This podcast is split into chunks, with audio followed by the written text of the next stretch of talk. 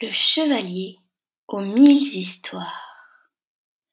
Le chevalier, mystérieux, grand, fort, majestueux, sur son destrier noir comme le jet, arrivait sur cette terre inconnue et désertique. Il ne semblait ni avoir peur, ni être inquiet.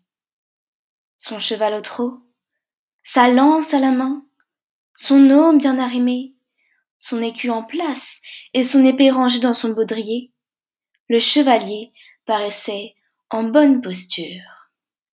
La chimère, elle, agressive, hostile et féroce, ne laissait aucune émotion sortir de ce corps de lion assoiffé de victoire, ses cornes de bélier prêtes à foncer en cas de danger, sa queue de serpent et ses griffes aussi acérées que du verre brisé. Elle était très impressionnante. Ils se regardaient, tous les deux, pour se blesser ou même peut-être pour se tuer. Mais personne n'avançait. Personne ne voulait faire le premier pas, car dans un combat, le premier qui lancé vers sa proie déshonorait qui il était vraiment. Ce jeu de regard paraissait infini, jusqu'à ce que la chimère s'élance sur ses pattes aussi rapides qu'un léopard. Le chevalier, lui, au galop, tendait sa lance pour léser sa proie. L'atmosphère était lourde. Il faisait très chaud, et chacun commençait à être moins rassuré. La chimère frappa en premier, balafra le jeune chevalier au visage et lui creva un œil. Mais tant pis, le chevalier mystérieux ne pouvait abandonner en si male posture. Il prit sa lance et l'enfonça aussi profondément qu'il pouvait dans sa poitrine. Il l'avait eue. Mais ce n'était pas pour autant que la chimère se laisserait faire. Elle mordit le cheval. Pris d'assaut, le destrier désemparé remua dans tous les sens, laissant tomber son maître, déjà gravement blessé. Le combat allait être plus dur que prévu. Sa lance, trop loin pour l'empoigner, il restait au jeune homme une dernière chance, son épée de taille. Il fit jaillir celle-ci et commença un combat des plus poignants. Le garçon se battait éperdument pour sauver sa peau, mais la chimère se défendait encore. Ce fut long, très long. Le sang coulait de partout des bruits atroces se faisaient entendre dans toute la contrée. Mais ça ne s'arrêtait pas. Le cavalier, désavantagé par sa vue maintenant médiocre, lançait la moitié de ses coups d'épée de travers. Et la chimère, qui perdait beaucoup de sang de son torse, commençait à perdre de la force et de l'énergie. Mais lorsque tout paraissait perdu, le chevalier vint finir par un coup des plus violents et trancha la gorge de la chimère. Celle-ci tomba au sol dans un bruit assourdissant. Il avait gagné. Il se releva avec une douleur effroyable. Son cheval, tombé par terre et blessé à mort, ne pouvait soutenir son poids lors du retour. Alors, il se tira à la force de ses bras et arriva près d'une forêt. Il avait tout perdu. Son destrier, ses armements, son énergie et sa vitalité. Et à ce moment, allongé sous un arbre, le chevalier mystérieux s'endormit sous les chants d'oiseaux matinaux. Il ne pensait à rien, sauf le fait qu'il était le vainqueur. Une douce brise vint le réveiller. Il avait maintenant froid et se sentait très fébrile. Il se releva maladroitement et tituba. Les rayons du soleil l'aveuglaient. Son œil saignait toujours, mais cela ne le dérangeait même plus. Il avait repris force et courage et espérait tomber sur un venu pour le ramener dans le château. Mais personne. Alors, il partit dans la direction qui lui semblait la plus ensoleillée, car il ne voulait marcher dans la pénombre. Il longea la forêt en boitant. Brusquement, un chant provenant de la clairière interpella notre jeune chevalier. il était aussi ravissant et aussi doux qu'une plume. Alors, furtivement, le jeune homme s'approcha et vit qu'il s'agissait d'une dame. Elle était d'une beauté sans pareille. Notre cavalier, saisi, en tomba éperdument amoureux.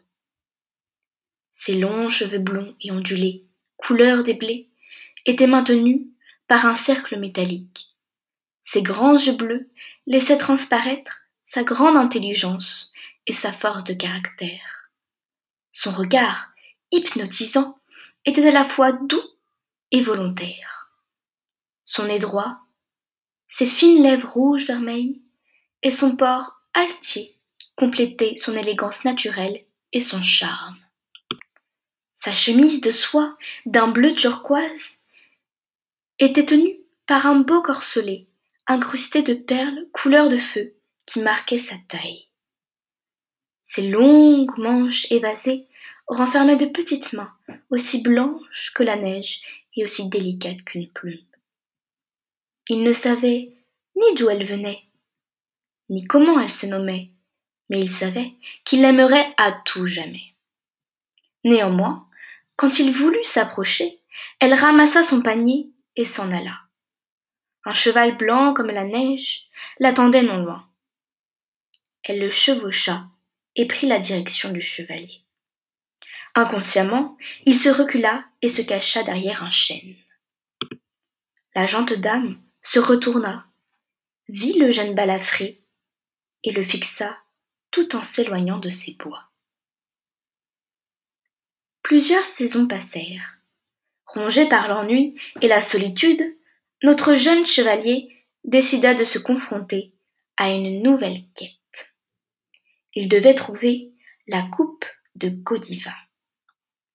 Cette coupe avait le pouvoir de rendre fou quiconque la touchait. Mais elle était cachée, et il fallait au jeune homme beaucoup de courage pour essayer de la trouver.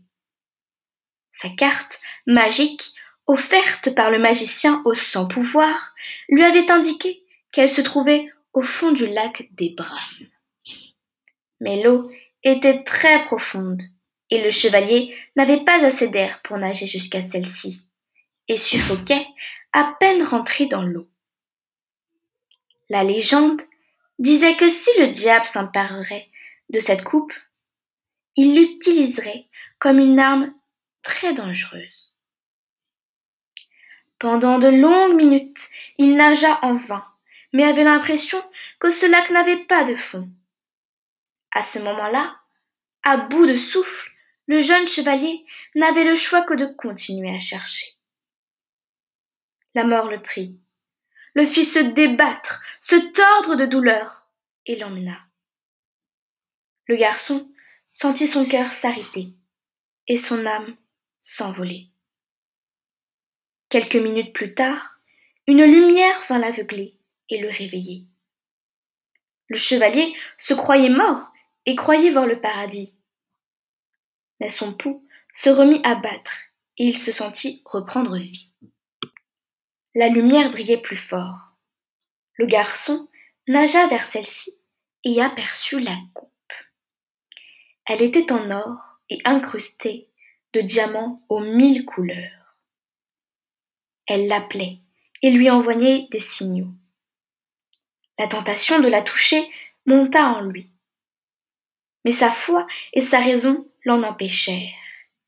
Il savait que ça lui provoquerait la folie. Alors, il prit son épée magique qui lui avait été offerte lors de son adoubement et heurta plusieurs fois celle-ci. Elle se fendit, puis se cassa. À ce moment-là, la magie fut brisée. Une force noire en sortit. C'était la colère du diable. Le jeune homme nagea le plus vite possible et remonta à la surface. Le diable, furieux, déclencha une tempête. Les arbres s'envolèrent et la foudre arriva.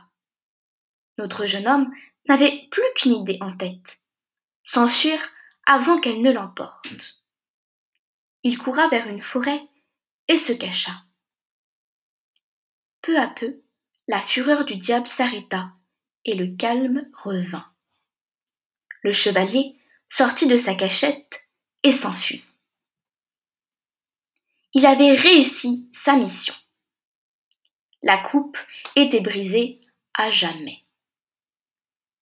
Quand il retourna au château, tout le monde l'acclama et le louangea. La jeune princesse, Liberty, elle, amoureuse de lui depuis le combat avec le dragon, courut dans ses bras. Elle était tellement heureuse qu'il y soit arrivé et qu'il ne soit pas mort. Le roi d'Alodon arriva ensuite sur son destrier couleur de feu et lui dit Brave chevalier, tu as montré plusieurs fois ces temps-ci que tu étais vaillant et que tu avais ta place en tant que chevalier. Pour te remercier de nous avoir sauvés, comme épouse et mon royaume. Je te nomme officiellement nouveau roi d'Alodon. Des exclamations de joie se firent entendre, et tout le monde dansa de bonheur notre beau et vaillant chevalier épousa Liberty et eut deux enfants, Lodine et Léodagan. Il fut le premier chevalier de sa comté à être également un roi. Fin.